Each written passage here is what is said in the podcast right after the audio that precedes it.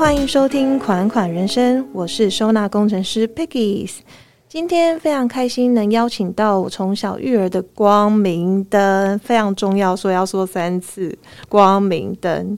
好，高雄的旅行心理治疗所 Dami 徐梦范临床心理师，拍手。Hi Peggy，嗨，呃，我们 Dami 可以先帮我们自我介绍一下。好啊，嗯，大家好，我是徐梦范临床心理师。嗯，那我目前在高雄的旅行心理治疗所服务。那过去我是长庚大学行为科学所毕业。那因为在台湾就是要担任心理师这个角色的话，必须先取得硕班的资格，然后考证照。嗯，那嗯考完试之后啊，我就回来高雄到大同医院的小儿科服务。那小儿科最常会常见的几个状况，就是嗯发展迟缓的小朋友。还有就是自闭症跟过动儿的小朋友，那家长可能都会很担心，想要及早带来，然后去确认我的孩子到底有没有刚刚讲的那些状况。嗯嗯，那在医院服务了几年之后，就决定想要到社区的心理治疗所，因为可以做更多不一样的事情。那在社区的服嗯，心理治疗所的时候，就会遇到更多不一样的状况，可能是有情绪啊，或者是呃，近期几年比较常会碰到的是有跟创伤议题相关的孩子们，嗯，就例如说家暴嘛，对，嗯，了解。所以在不同的地方可以学习到不一样的案例，对，跟了解不同的孩子，这样子，嗯，陪伴这些家庭做更多不一样的事情，对。好，那我自己本身就是有一个快九岁的孩子。那曾经大概在我我跟 Demi 大概结缘是在他两岁多的时候，好久了，对，好久了。然后那时候你还在念硕班，对不对？对我还在念书。对，然后因为我那时候知道就是 d a m i 有这方面的专业，然后因为我的孩子从小就是被孩就老师说就是比较诶比较活泼，对不对？那当然有时候现在老师可能说诶比较活泼的时候，你可能就会就是呃就是你知道感觉天线会打开，就是觉得就会打开。我的孩子是有怎么样吗？对。就是老师是不是在提示我，就是可能他有过动症或者所谓的 ADHD 这样子。那所以呢，每次梦范来到我家做客的时候呢，我就会请他帮我多观察小 Tree 有没有就是过动症。然后那时候 d a m i 很用心拿了一些就是桌游，对，来跟他玩嘛，对。然后最后拍拍我肩膀跟我说：“妈妈，你其实太紧张了，他真的没有 这样子。”怎么样？对他没有怎么样，但是其实我也不是害怕说，哎，孩子就是提早被贴上标签，或者是他可能有这样的症状，对。但是其实对我来讲，其实我就是想要提早去帮助他、协助他，才能让他不会因为就是注注意不专、就不集中的部分，然后会影响到他的学习，甚至是未来的工作或者是人际关系，也也有我不晓得。但就是希望可以透过专业来帮助他这样子。好。那首先就是，其实，呃，像注意力不集中，然后还有过动症 （ADHD），其实是在这几年蛮常会听得到，可能在呃 YouTube 上面也好，然后在包装杂志也好，对，或者是在妈妈的群组也好，甚至是自己身边的朋友，就是也有孩子是这样的状况。但是我蛮想要就是深入探讨，就是其实过动过动症到底有分几种。哦，好，嗯，其实大家有不知道会不会有一个感觉是，哎，怎么好像现在的小朋友多了很多这个问题啊？什么以前好像都没听说过哈？以前的孩子好像比较没有这个问题。对，一方面是我们现在对这个。状况比较了解，然后大家也会有比较有早期筛检跟早期介入的概念，所以现在学校老师、幼儿园老师很多老师们也会去上课，所以很早就会注意到这些事情。那 Pex 刚刚说过动症有哪些分类？吼，它其实是一个嗯大的概念，就是我们英文讲 ADHD。所以它其实是 attention deficit hyperactivity disorder，所以你看它的英文那个 A 就是 attention 就是注意的意思，然后那个 H 就是 hyperactivity 就是过度活跃、过度活动。对，那我们中文就会比较翻那个过动冲动的部分。好，那所以它其实有三大的核心的状况，我们会去看哈。第一个就是注意力不足。那注意力不足，呃，我们就会去观察孩子的表现，因为它不像一个抽血就可以检验的事情。没错，就比如说你量个血压啊，一百八哦，你高血压了，这很明确。是，可是因为注意力，它是要透过我们对孩子的观察，一些日常行为的表现，平常，所以，呃，比如说像注意力不足，我们就会发现他好像很容易分心，然后一些小错很容易犯。然后，可是他都会觉得他有检查，然后或者是常常东西落东落西的。然后你上一秒刚放，下一秒问他，哎，他就忘记他放去哪里了。嗯，或是你跟他讲好几件事情，他可能就只记得最前面或是最后面。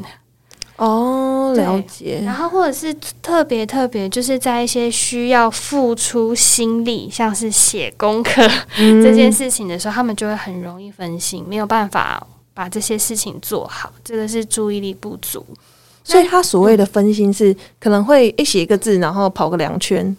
嗯，比较像是说，比如说我现在在做事情，可是旁边有其他的声音，我没有办法去筛选掉那些不必要的刺激，我就会被旁边的那个声音所吸引。嗯，所以我就没有办法维持注意力在我现在该做的事情上。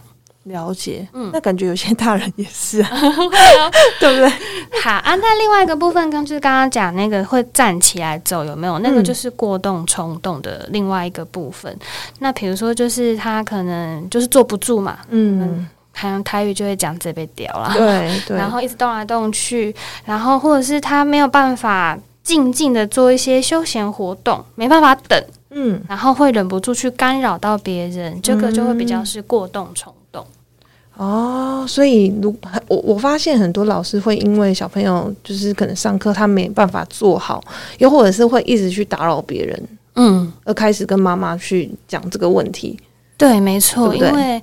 嗯，其实这个分类啊，它是我们会用这两个大的症状去评估孩子，但是因为有一些孩子他其实只有注意力不足，他是可以乖乖坐在那的，对，可是他就在那发呆。像这种小朋友通常就比较慢被发现，因为他很乖，对，他其实不太会干扰到班上的进行。嗯，可是如果你有过动冲动的状况比较多的时候，老师就会觉得你好吵，或者是哎他都没有办法配合规则，嗯，那很容易就会被老师。点到了，对对，没错。所以其实过动症就是呃，比较会是专注力不足，对不对？嗯，它其实是绑在一起的，因为对我们的大脑来说，它的发展都跟前额叶，就是我们额头这里的脑区很有关系。对，所以它其实是绑在一起看的。只是会看他说，哎，他是两边的状况都有，还是注意力不足比较多，还是冲动控制这边比较不好？了解，那我们就可以针对不同的部分来去做一些帮助。嗯，没错，了解。好，所以其实像刚 Demi 也有提到很多很多细节，就日常可以观察观察到的，对不对？对。那想要请问哦，那我们因为是紧张妈妈嘛，对不对？我们大概要几个点之后？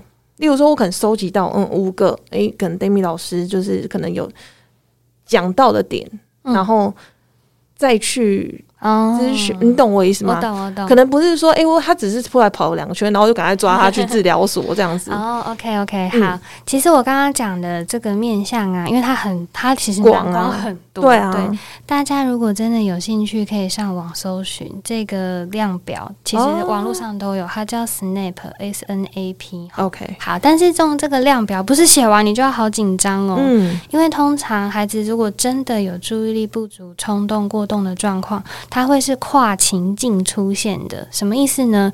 就是他在学校可能也会有，他在家里也会有，你带去阿公阿妈家也会有，你带他出门去梦时代逛街也会有，他是跨情境出现的，好，所以它不是只有在一个地方发生，而且。我们会观察这个事情开始多久了？嗯，是只有最近这一个礼拜吗？还是他从小到大特别都是都一直以来都是这样？对，我们这样才会比较能去确认说，诶，他真的可能是本身，因为他是一个发展注意力的发展、冲动控制的发展还没有跟上来，这样才会比较去确认说，哦，那他可能真的需要帮忙。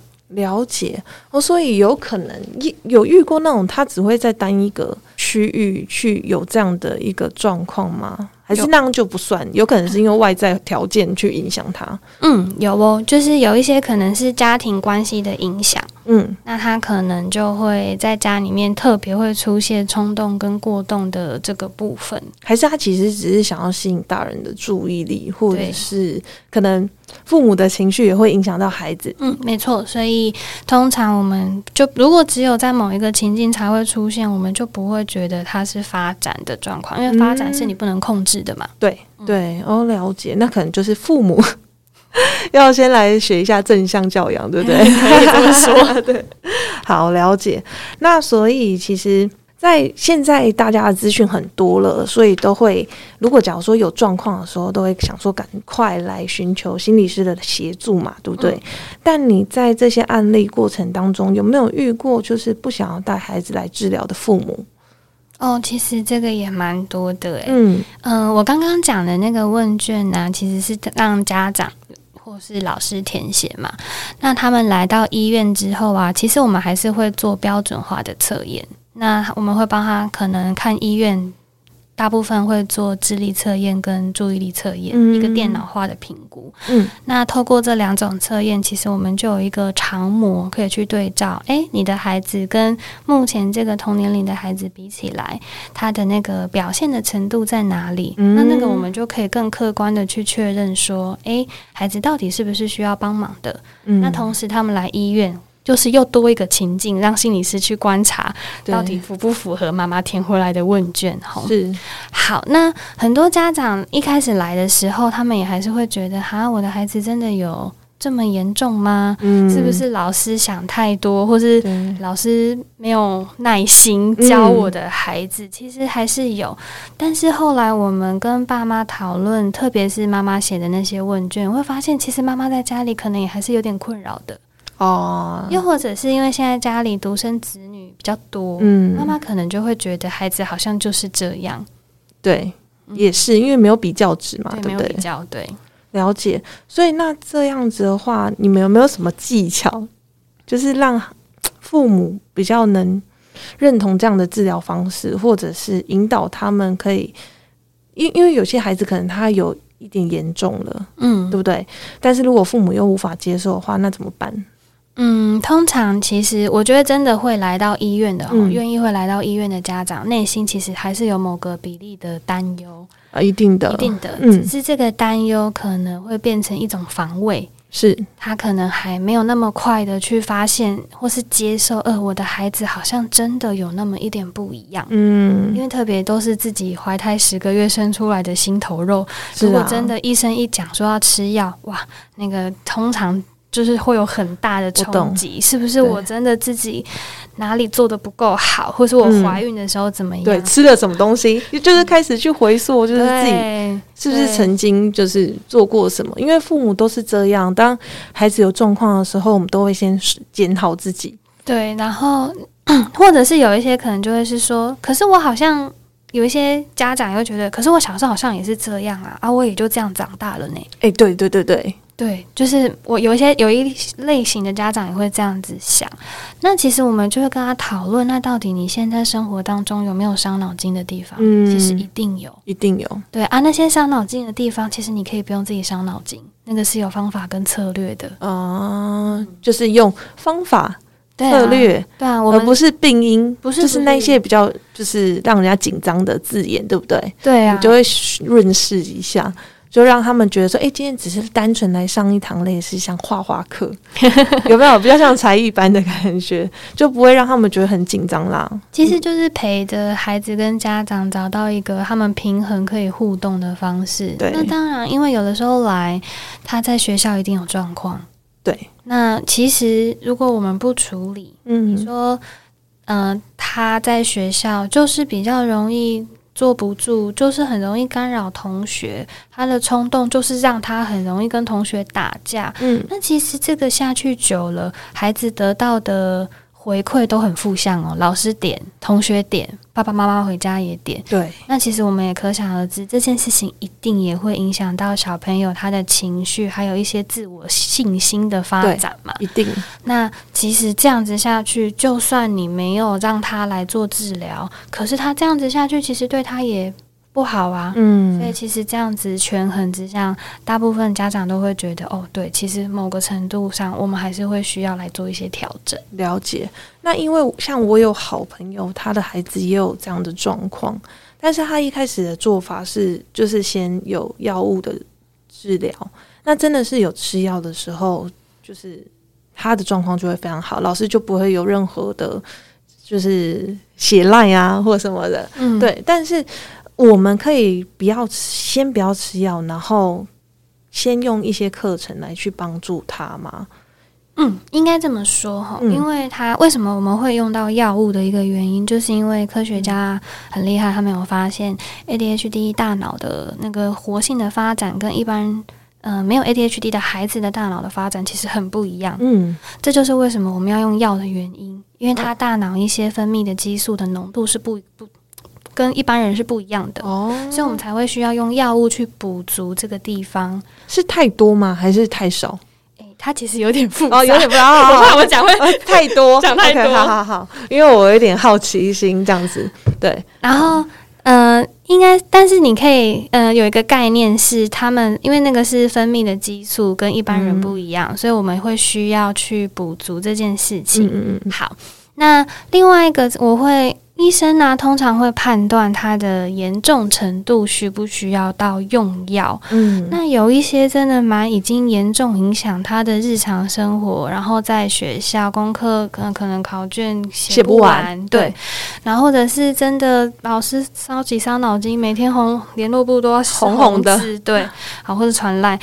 这种时候，医生就会跟家长讨论有没有需要。懂。那这个是药物治疗的部分。对。啊，因为药物治疗，我知道大家都会很担心有那个副作用的问题，然后可能小朋友的身体去适应药物也会需要一点时间。嗯。所以这个当然就会，呃，会很需要的频繁跟医师做合作、密集的讨论吼。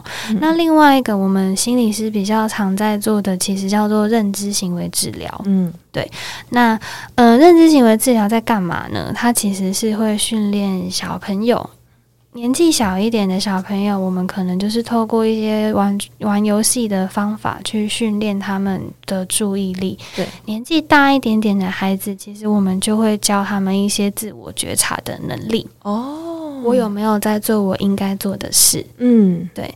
然后，那另外一个更重要的部分是跟家长讨论。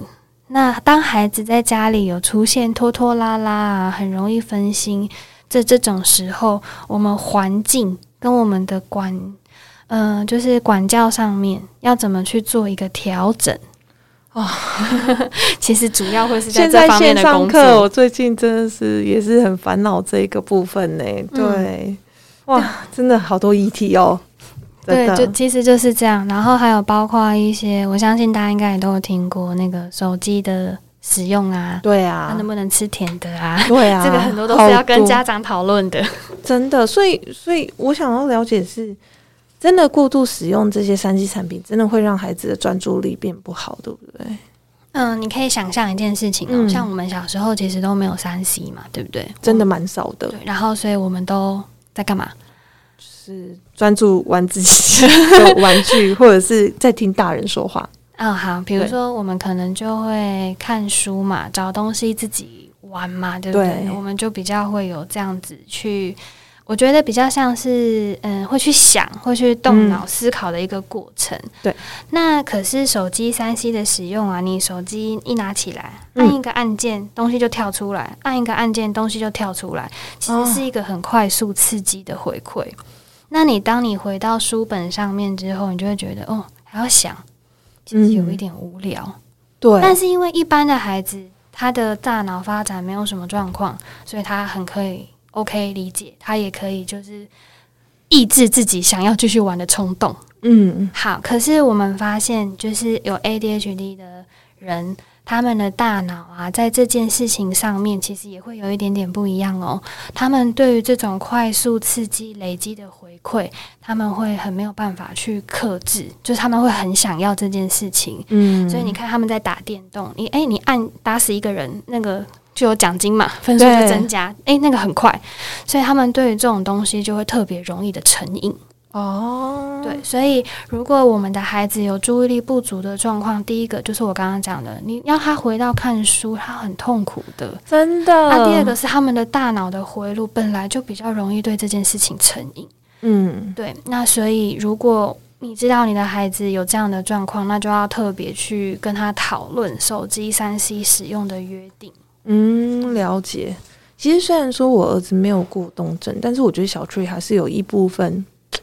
专注力不足，对，所以我也一直在思考这个暑假要怎么帮他再好好调整过来，因为毕竟我觉得越小去矫正会比较容易。嗯，对，就是让他习惯啦，有一个比较固定的生活模式，对，不要就整个暑假都在打电动，就比较危险。真的，因为其实我我因为我儿子有时候也会打电动，嗯，我发现其实他真的蛮厉害的，嗯。就是我就在想，嗯，好，如果不会读书，好像也可以去比电竞，也是一个选择啊。也对，但是但是你就会觉得，有时候大人也是，有时候我们在看手机的时候，是不是会有时候会发现，哎，好像用太久了。对，这就是所以这就是为什么说要好好讨论使用的约定，就是。我觉得给孩，我觉得现在的孩子使用手机跟三 C，你挡不了的，甚至真的是挡不了，甚至这是一个技能。对对，甚至连如何网络交友，这可能也是他们的技能。对对，所以你挡不了。但所以我们要跟他们做的事情，就变得是约定使用的时间、使用的频率，在哪里使用啊？使用的内容。那个是什么？是什么？对，然后通常会建议他，如果年纪还比较小的，就用是在一个公共空间用，不是在自己的就是不能使用哦，因为怕会有什么网络交友的问题。对啊，或是你你不确，因为像现在很多孩子也都会看直播主啊，对，你不确定直播主讲的内容，对，所以这些就会变成是他或是他们自己上网搜寻能力都很好，你不知道他开到什么连接网站，对，所以这个就会变成是你们。会需要去了解的，所以，呃，我觉得有的时候你跟孩子一起用，嗯，你了解他在玩什么，你跟他讨论，这些都会比你严格的禁止他，都会来得更好一些。因为如果禁止太多，他可能有一天他可以就是有掌控力的时候，反而他会爆冲。就是我们 我们很常看见啊，当青少年比较有点能力的时候，就会偷买啊、偷玩，对你防不了，真的是防不了哎，而且现在孩子越来越。会钻那个法律漏洞，以前我们还会担心，你知道吗？因为以前会觉得，等一下会不会被被打或者什么的，对。所以其实我们在家要怎么去帮助孩子在专注力集中的这个部分，除了刚刚说，诶，我们可以好好的呃去跟他约法三章，就是在三 C 使用上面，那是不是真的像吃饮食的部分也会影响到他们的专注力呀？嗯，我觉得要看孩子，就是很多家长会说：“那星期四我是不是要吃鱼油啊？还是要吃什么什么什么保健食品？”吼，对。可是因为对我来说，我觉得那个都是保健食品，是它真的还是没有像药物这么的有真的立即的效果。嗯，如果你的孩子真的确呃确定有这件事情的话，我觉得还是要寻求正规的治疗。那个其他的，我觉得就当做一个保健食品的使用，因为就。研究来看，也没有真的很完全的证实，就是有一些人说有效，有些人说嗯不见得有效。好，那我觉得另外一个部分就会是嗯。比如说，如果你知道，我觉得是要去了解我们自己的孩子啦。比如说，他，嗯，你们家的环境会不会是其实是一个很鼓励分心的环境？这个就是 Peggy's 的专长，怎么收纳，对不对？对，但是就是那举例一下好了。例如说，可能是怎样的环境？因为我的认知是，因为像我有一个好姐妹，然后她的孩子也是，呃，过动症。对 ADHD 嘛，然后他就有跟我分享说，他去成大看医生的时候，医生跟他说，当这样的孩子的时候，你的环境不要再太乱，因为他们真的没办法专注。对，对，例如说，可能他现在在玩的玩具，你就让他只有集中三样就好了。没错，对。然后反而因为我那个朋友刚好爱买足，然后就是那种例如说国小就在买国中的东西啊，太多了，太多了。对，所以就是我有跟他说，那就是可能他的游戏是太乱了。嗯，对，所以孩子可能会觉得，哎，我今天又想玩这个，又想玩这个，这样子。对啊，特别是他们如果还你的把孩子如果年龄层比较小一点点的时候，其实真的不用摆一屋子的玩具给他，你就在鼓励他分心啊。哎，这个东西玩没多久，哎，旁边那个也还没玩到，哎，对。好，那等到他们大一点之后，就我们通常都会建议有一个固定写功课的地方嘛。有。那那个写功课的地方旁边有没有很多玩具的？或是很多其他的东西，那如果你的东西很多摆在那边，他很容易就会分心啊。对，那像像我想要问一下，像小 Tree 他在上网课的时候，他可能上到一半，他会一直摸旁边的东西，就是想要边摸边看。嗯，这样也是算专注力专注力哎专注力不足吗？嗯，我觉得你可以看一下他摸的到底是什么。他 就是例如说，可能哎，他可能突然想到，就是哎这个笔。然后上面还可以套那个气球，破掉的气球，然后把它弄成不知道什么东西，反正就是他一直那那个破掉的气球哪里来的？就是旁边抓，对，那个就是不应该出现的东西嘛，所以要完全 就是零杂物，对不对？我觉得如果你的孩子本身没有办法克制的，那可能你这个就要做的比较完善一点。如果你的孩子其实摸一摸，呃，他就可以再回来啊，那就没有什么关系。所以我觉得还是看孩子本身的状态。应该是说现在的房子都比较小，嗯，对不对？然后我们就会变成是一个房间，可能是多功能，对，没错，对，就可能就又有游戏室，然后又呃，可能电脑，然后又有书桌，就变成。所以我觉得最基本是那个桌面了。哦，OK，桌面就是干净这样子。对，然后像比如说我们在训练大一点的孩子的时候，嗯，可能就是如果他要写功课了，我们也会请他做一个写功课预备。哦，就是什么意思？你把你今天需要用到的东西拿出来，然后排排排整齐，排整齐。好，那我们开始。第一个你要做什么？第二个你要做什么？好，做完我们就可。看孩子，如果他是可以一次全部做完再来找你检查的，那当然是最棒。嗯，如果他不行，你可能就要哎，第一个看完，OK，好，来我们来做第二个，就是帮他拆断。了解。啊，我发现。父母需要很大的耐心，对，真的去辅助。但是因为如果你的孩子真的有这样的状况的时候，的确这样子的训练跟帮忙会让他们养成习惯。那当他养成习惯之后，是好的啦，你就不用再做那么多事了。但是这个孩子，就是你的孩子，到底要花多久的时间，真的是因人而异了。没错。好，那哎，我想要问一下，会不会因为大家现在都过度紧张，然后会变成？像我有一个朋友，然后他带他儿子去评估的时候，不知道是那个 心理师，他可能一整天被轰轰炸一整天，还是怎样，他就说：“你知道吗？我今天已经七十几个人来带我，就是带来问我说，老师说什么他们过动症，然后就可能有一点，就是你知道吗？觉得哎，现在孩子好像被一直被贴标签这样子，那到底有没有遇过这种情况啊？”嗯，应该是说，现在老师他们也压力很大，一个人要顾很多孩子。那当然，因为他们现在也开始，因为我们也都会去帮老师们上课，老师们他们都会进修嘛，所以他们看到这个状况的时候，他们也会不自主的联想，会是不是这个孩子真的有这个状况啊？毕竟他们看的孩子多嘛，对啊，所以他们通常有的时候，嗯，也会希望，有的时候我觉得是双方都在做一个确认，对。对你，你把你带来嘛？那你带来，我们确认跟你讨论完之后，哎，OK，没有什么状况，那这样我们大家也都很放心啊。对啊，就就撇除了这个状况了，这样子，对对对，了解。